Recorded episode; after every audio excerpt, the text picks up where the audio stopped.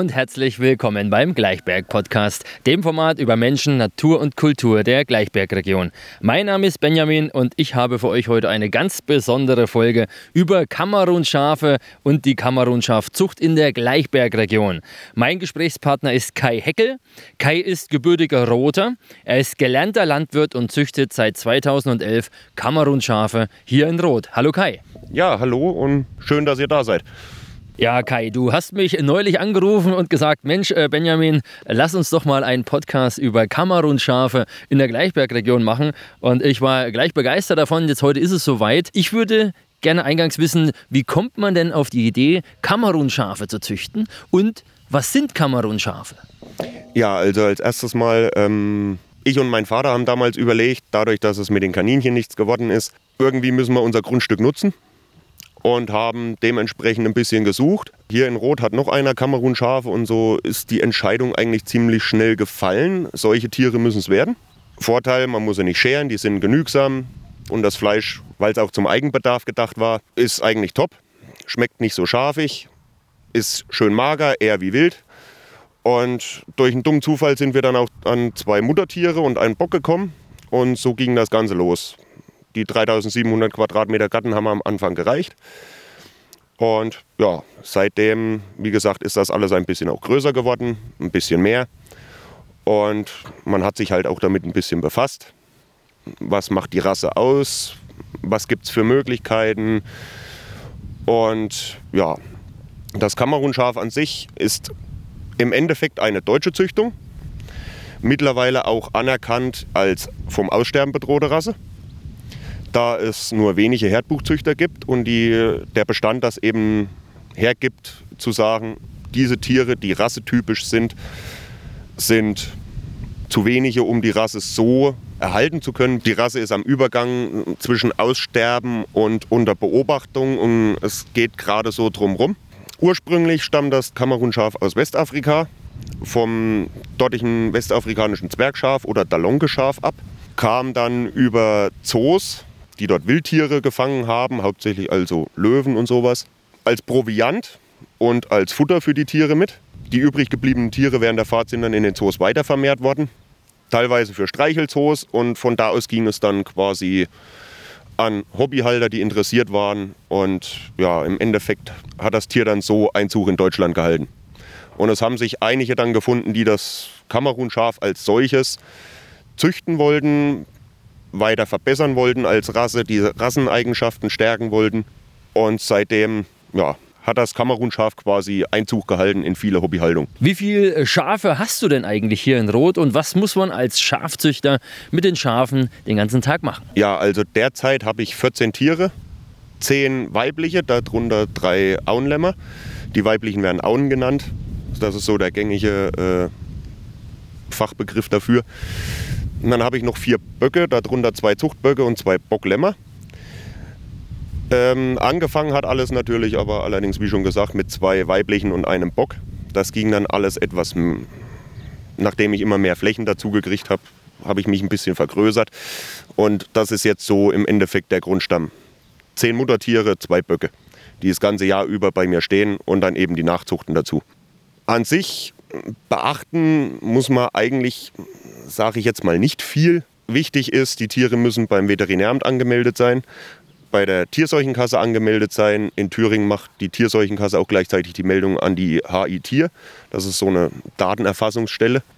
Die Tiere müssen mit neun Monaten spätestens die Ohrmarken eingezogen bekommen, laut Viehverkehrsverordnung. Oder eben, wenn sie eher verkauft werden sollen, auch schon da. Ansonsten gibt es eigentlich nicht so viel zu beachten. Die Tiere sind genügsam, sprich Wiese, Wasser, Mineralstoff reicht erstmal. Je nachdem, welche Leistung sie erbringen sollen, kann man auch noch Kraftfutter dazu füttern. Und ja, der Vorteil halt ist wirklich der Geschmack vom Fleisch und man muss sie nicht scheren. Ja, an sich gucke ich mindestens einmal am Tag an, äh, bei den Tieren vorbei. Ich habe ja zwei Herden, einmal die Auenherde, einmal die Bockherde. Für jede Herde nehme ich mir prinzipiell so zwischen einer Viertelstunde und einer halben Stunde Zeit einfach mit den Tieren beschäftigen, dass sie handsam werden, dass man das auf Zurufen kommen. So sind sie auf alle Fälle leichter händelbar. Natürlich muss man nach dem Wasser gucken, ob noch genug Futter auf der Wiese steht, beziehungsweise im Winter, ob noch genug Heu in der Raufe ist. Und ja, an sich, das wäre so das Gängige. Zur Lammzeit natürlich gucke ich dann auch mal öfters, wenn ich weiß, es geht jetzt auf die Geburt von einem Lamm zu, bin ich teilweise auch noch mal nachts hier oder gucke dann drei, viermal am Tag vorbei. Und ja, gut, dann auch noch, wenn mal Thema Ausschneiden, also die Klauen müssen auch gepflegt werden, wie bei uns Menschen die Fingernägel. Wenn das dann ansteht, dann hat man natürlich auch mal ein bisschen mehr Aufwand und muss ein bisschen mehr Zeit in Anspruch nehmen. Aber insgesamt hält sich das alles in Grenzen.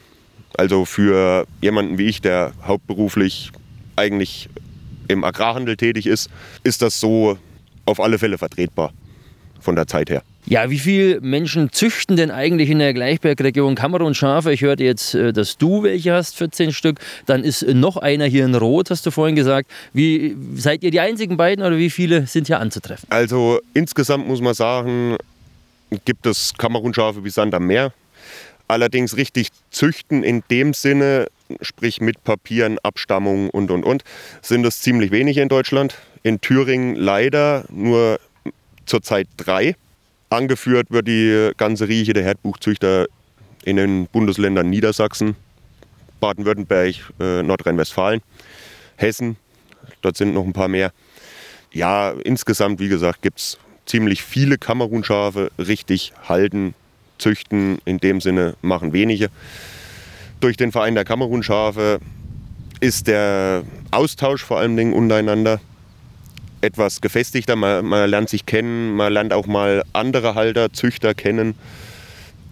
Dadurch, dass wir auch der einzigste Verein, in dem ich mittlerweile seit 2019 Mitglied bin und seit 2020 Obmann für Thüringen. Wie gesagt, man lernt sich kennen, man hat ein bisschen mehr Erfahrungsaustausch, man kann Tiere untereinander austauschen. Und es ist ziemlich familiär, weil es halt, wie gesagt, der einzigste Verein in Deutschland ist, der sich dem annimmt. Also es besteht nicht so eine Konkurrenz wie bei vielen, sage ich jetzt mal, Kleintierzuchtvereinen, wo jeder Ort einen Kleintierzuchtverein hat und der eine will besser sein als der andere. Das haben wir in dem Fall nicht. Im Verein sind wir etwas über 200 Mitglieder. Wenn ich mich jetzt nicht ganz täusche, über 230 mittlerweile sogar. Allerdings auch nicht nur aus ganz Deutschland, sondern auch teilweise aus Österreich, aus der Schweiz, Kroatien, Ungarn. Also ziemlich breit aufgestellt. Jetzt springt um uns herum die ganze Zeit schon dein äh, kleiner süßer Hund Mogli. Er springt nicht nur um uns herum, er springt auch über Zäune, habe ich gerade gesehen. Was ist das Besondere an Mogli? Ja, Mogli ähm, ist ein Schafpudel, also ein Schafpudel-Mix genau genommen. Eine alte deutsche Hüterasse. Durch den bin ich durch Zufall gekommen, weil für mich klar war, eigentlich schon immer, ich möchte noch einen Hund als Unterstützung, um die Schafe ein bisschen leichter handeln zu können, um ein bisschen ich sag mal, wenn ich links rumlaufe, dass die Schafe auch mir hinterherlaufen und rechts eine Abgrenzung ist. Auf gut Deutsch, blöd gesagt. Ja, Mowgli, wie gesagt, soll mich unterstützen. Er ist jetzt ein Jahr alt. Macht seine Arbeit soweit ganz gut. Er ist noch in der Ausbildung, wird auch demnächst noch mal hoffentlich, wenn sich die Zeit ergibt, bei der Schäferei Gessner, von der er auch übrigens stammt, ähm, nochmal mit in die Ausbildung und nochmal richtig das Hüten lernen.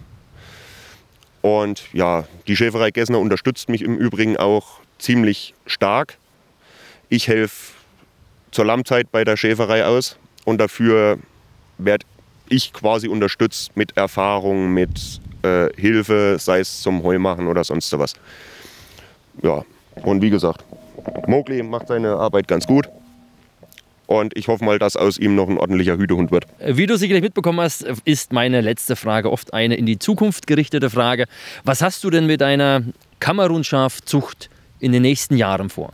Ja, also mein Hauptaugenmerk liegt ähm, auf den schwarzmagenfarbigen Tieren bzw. den schwarzmagenfarben Schecken. Diese möchte ich in der, im Herdbuch etablieren, auch so, dass sie im den Braunmagen vor allen Dingen im Nichts nachstehen.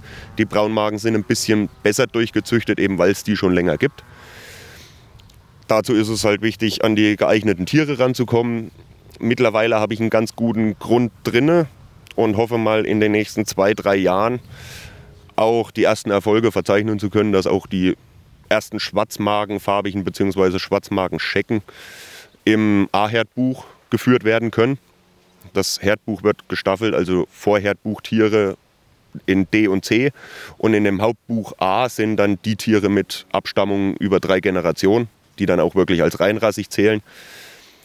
Ja, was auch noch für die Zukunft auf alle Fälle wichtig ist, ich hoffe natürlich, um das Thema mal kurz anschneiden zu können, Thema Wolf, dass da endlich seitens der Verantwortlichen mal ein bisschen gehandelt wird, weil ich komme immer mit einem schlechten Gefühl zu meiner Herde in der Hoffnung, dass mein Schutz ausreicht, dass nichts passiert ist.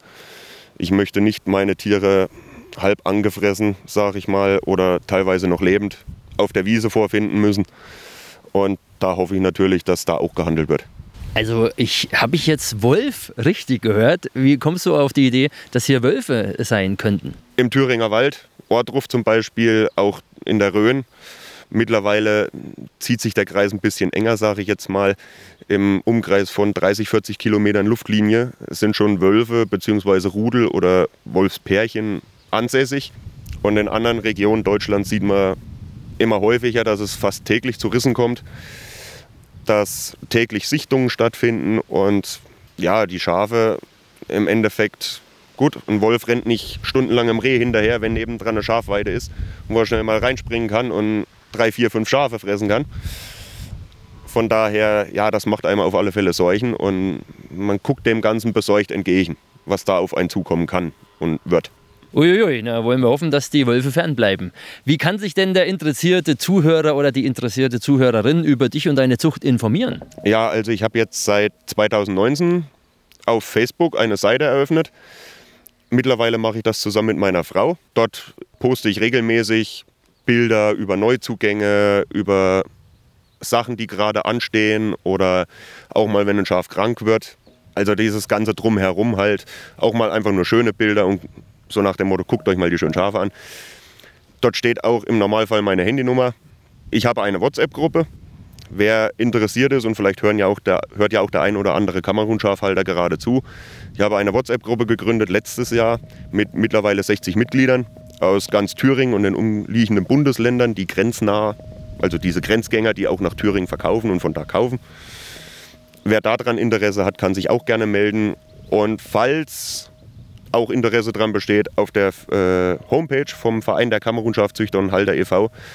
unter der Rubrik Obleute stehe ich für Thüringen drin. Auch dort sind meine Kontaktdaten. Und den Verein kann ich natürlich auch wärmstens empfehlen. Allein durch die Kontakte, durch dieses familiäre Umfeld und durch die Erfahrung durch die anderen Mitglieder. Ja, und auf Facebook die Seite Kamerunschafzucht am Gleichberg. Ich habe bewusst den Namen gewählt, äh, weil wir am großen Gleichberg liegen und nicht am kleinen. Und einfach nur, um ein bisschen Verwirrung zu stiften und um die Leute ins Gespräch zu bringen, warum der Name. Und so kriegt man das auf alle Fälle immer gut hin. Okay, lieber Kai, das war super spannend. Vielen Dank für die Einblicke in die Kamerun-Schafzucht in der Gleichbergregion. Ich wünsche dir viel Erfolg mit deiner Zucht und ja, mach's gut, bis bald. Ja, danke schön, dass du da warst und dich dafür interessiert hast und hoffentlich hören genug zu und dir weiterhin auch viel Erfolg mit deinem Podcast. Danke.